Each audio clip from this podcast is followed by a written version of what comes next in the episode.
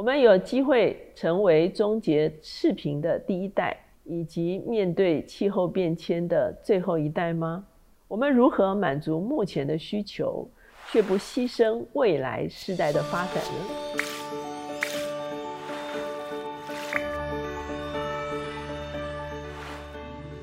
大家好，我是乔美伦老师，每两周一次在乔氏书房和大家见面。四月二十二号是全球地球日，今天我们在快闪新书这个单元跟大家所介绍的书就是《永续发展新纪元》，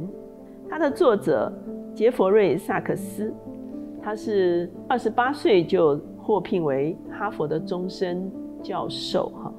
他是哈佛史上最年轻的经济学教授，同时也是联合国永续发展解决方案网络的主席。在二零二二年的时候，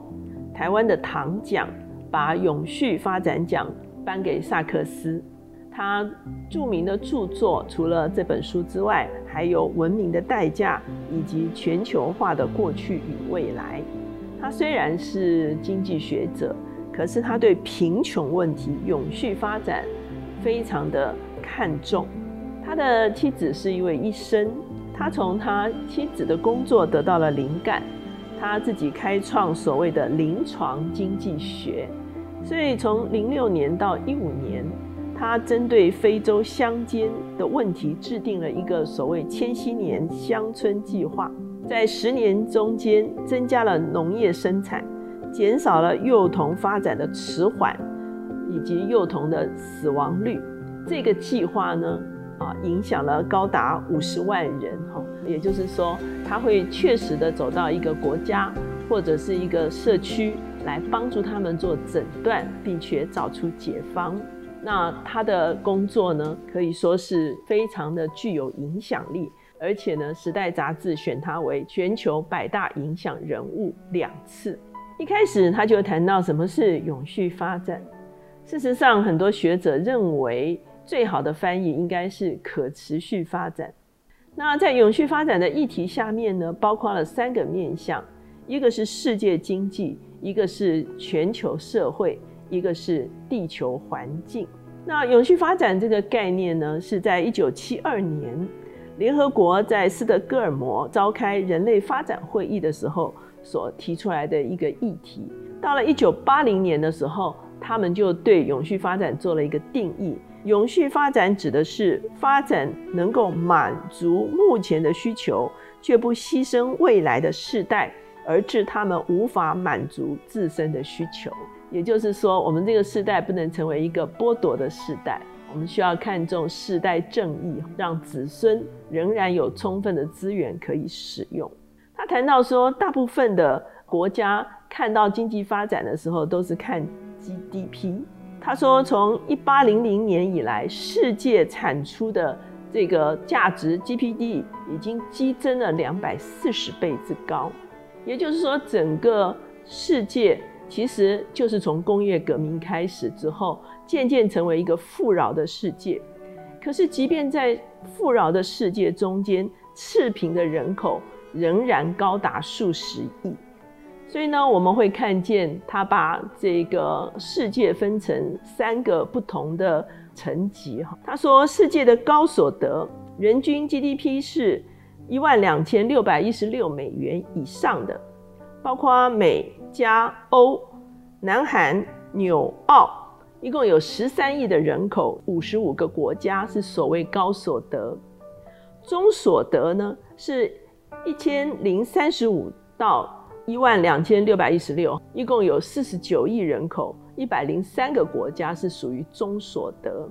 然后还有所谓的低所得，也就是在一千零三百五十美元之下的，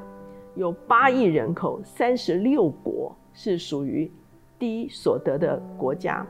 包括非洲、南亚。那这些国家很多都是所谓的内陆国家，也就是说，因为它没有港口，所以它在发展上面常常受挫。那不但是国家之间的这个收入不平等，包括在一个国家之内，同样有贫富不均。其实整个世界就是进入都市化的一个情况。那现在他们有一个所谓的基尼系数，也就是前百分之二十跟后百分之二十的所得，他们之间会有一个系数产生。那挪威、丹麦、瑞典等等这些国家，他们的基尼系数是零点二五，也就是说他们的分配是均匀的哈。可是美国是零点四五，事实上，美国的这个财富分配就是一个不均的情况。他回顾整个人类的经济发展史，哈，其实很多东西都是从工业革命开始，哈，一七八零到一八三零是第一波，蒸汽机出现了，纺织业兴盛；一八三零到一八八零第二波，铁路跟钢铁出现了。一八八零到一九三零，第三波电力和化学出现了；一九三零到一九七零，第四波汽车和石油出现了；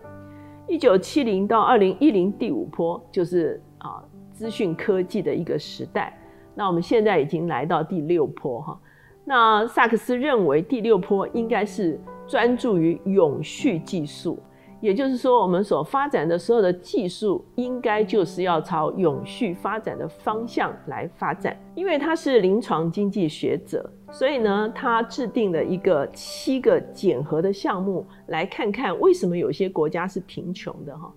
那基本这些贫穷的国家会有几个特质，包括基本的投资不足、不良的经济政策、政府举债过度、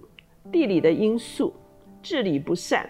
文化的障碍，比方说男女同工不同酬啦等等这些哈，还有地缘的问题，包括了战争、天灾，甚至恐怖主义，都会导致一个国家是富裕的或者是贫穷的。所以呢，比方说如果检测地理位置的话，包括有没有石油，它的气候是什么样的情况，它的水资源足够不足够，它的疾病有没有遭到控制。那文化方面的检视呢，就会看见生育率高不高，妇女在社会中间的地位，以及教育的分配平均不平均。那政治所扮演的角色就包括了基础建设足够不足够，人力资本哈，也就是说有没有投资教育哈，让国家的人力充足哈，还有维持法治。那我们当然知道有些地方法治不彰，社会发展就非常的困难哈。所以他看到这些因素造成了某些国家或者是地区是贫穷的哈，所以他第一个部分，他其实就是要谈到说如何终结赤贫。他认为终结赤贫是可能发生的，因为全球贫穷率其实的确是节节下降。一九三零年的时候，英国经济学者凯因斯他预测一百年中间人类可以解决贫穷的问题。两千年的时候，联合国有一个所谓的千年宣言，其中就承诺，针对普世人权、和平安全、经济发展、环境永续以及终结赤贫，会成为联合国接下去主要要关注的议题。终结赤贫最主要是要关怀撒哈拉以南的非洲，这个地方就是真正需要解决赤贫问题的。一个地方，所以呢，他提出来就是如何发展基础建设。那南亚呢，它也有这个粮食的供应的挑战，所以呢，他们开始做一个方案，就是他们把南美的技术，哈，就是啊，怎么样在农产品哈可以更好的种出更多的农产品的这个技术转移到印度来增加农作物。所以，二零零六年的时候。他就做了这个十年期的千年村庄的专案，他用作物作为区别，就是你种植的是什么东西。他选定了十个部落，然后呢，前五年每年每一个人有六十余美元哈。那这个时候，这个村庄就可以开始做很多的啊公共建设。他们的地方政府呢，也要相对提拨六十美元，所以就是一百二十美元啊，每个人哈。所以一个村庄它就有固定的一笔经费可以来发展。他特别谈到在终结赤贫这件事情上，其实跟一个东西是息息相关的。这个事情就是地球限度。所谓地球限度，就是人类的发展目前已经超过了地球所能承载的限度哈。所以包括能源。包括粮食，包括人口等等这些议题，就是要让我们能够去找出正确的方案，在了解地球限度之内来发展经济，选择正确的科技以及人口数量是稳定的，这个时候才能够真正的终结赤贫。所以，除了经济的问题之外，另外一个问题就是全球社会。那他特别来讲到说，其实对社会不平等这件事情，历世历代都有不同的看法。从伦理的层面，希腊哲学亚里士多德所提出来的一些伦理性的观念，那康德他提出来是一个义务说，他说一个社会哈要在伦理和正义的中间，要来这个啊解决社会不平等的问题。后来，功利主义出现，认为将社会整体的福祉最大化，财富重新分配才是解决之道。后来出现自由意志主义，就是说你不可以用政策入侵别人的财富，而是要鼓励主动的做公益。那现在出现的是人权哲学，哈，也就是说，穷人有接受医疗、教育、谋生工具的基本权利，哈。所以，联合国的这个千年宣言的里面就谈到这件事情：当一个社会的不平等哈非常严重的时候呢，比方说，好像在美洲很多的国家，其实它的组成人口就非常的分歧。那他特别有一篇文章哈，我后来找到他这一批早期的文章，就是幼儿发展计划是最好的投资哈。他说，从幼儿发展的角度来看。幼儿所需要的是健康、安全，以及他在认知形成过程，可以说是教育的一个过程。他发现美国两百四十万的受刑人，大部分都是来自贫穷家庭，所以呢，他们所获得的资源和支持都是严重的不足。他特别提到，在一八六二年的时候，当时候的林肯总统，他签署了一个土地拨赠法案，也就是说，联邦政府。拨赠土地与资金，让每一个州都可以建立一所高等学府。那本书的作者呢，他也曾经接受联合国前秘书长潘基文的邀请，他就设立了。现在这个是他最主要的一个工作，就是永续发展解决方案网络。那他的责任是串联全球大学和企业，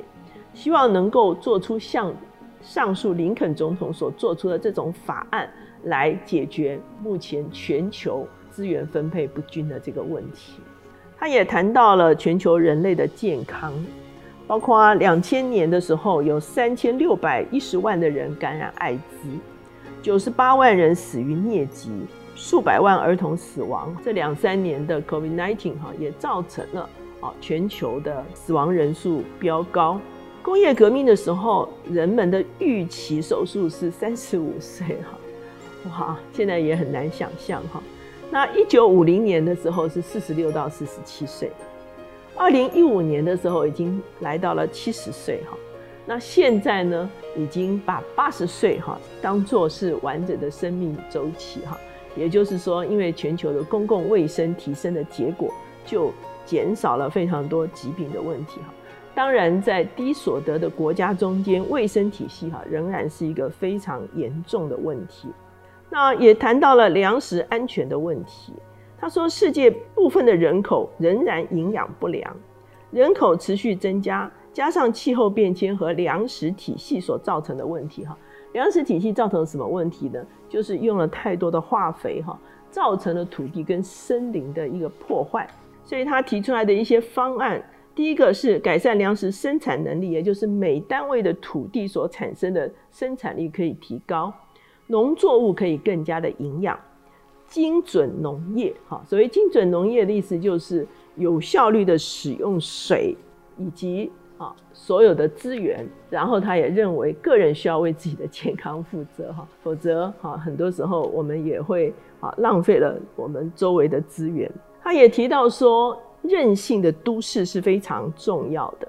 为什么呢？因为全球的都市化的这个结果。在零八年的时候，已经有百分之五十的人口是住在都市的里面，所以都市就会出现了交通的问题、供水的问题、废弃物处理的问题，包括了雾霾、地震、海水上升等等这些问题，都是现在都市所要面对的问题哈。所以，如何打造有韧性的绿色都市，就成了一个非常重要的议题。他提到，在全球有波特兰、西雅图跟鹿特丹这些城市呢，已经开始走向了绿色都市的一个方向。最特别的是，他说，二零一三年的时候，纽约做了一个绿色都市的一个企划，哈。那他的企划是什么呢？他说，我们的目标是更绿、更伟大的纽约。那当时候呢，有几个方案，包括住宅的方案、公共空间的方案、这个土地污染的方案、水道的方案、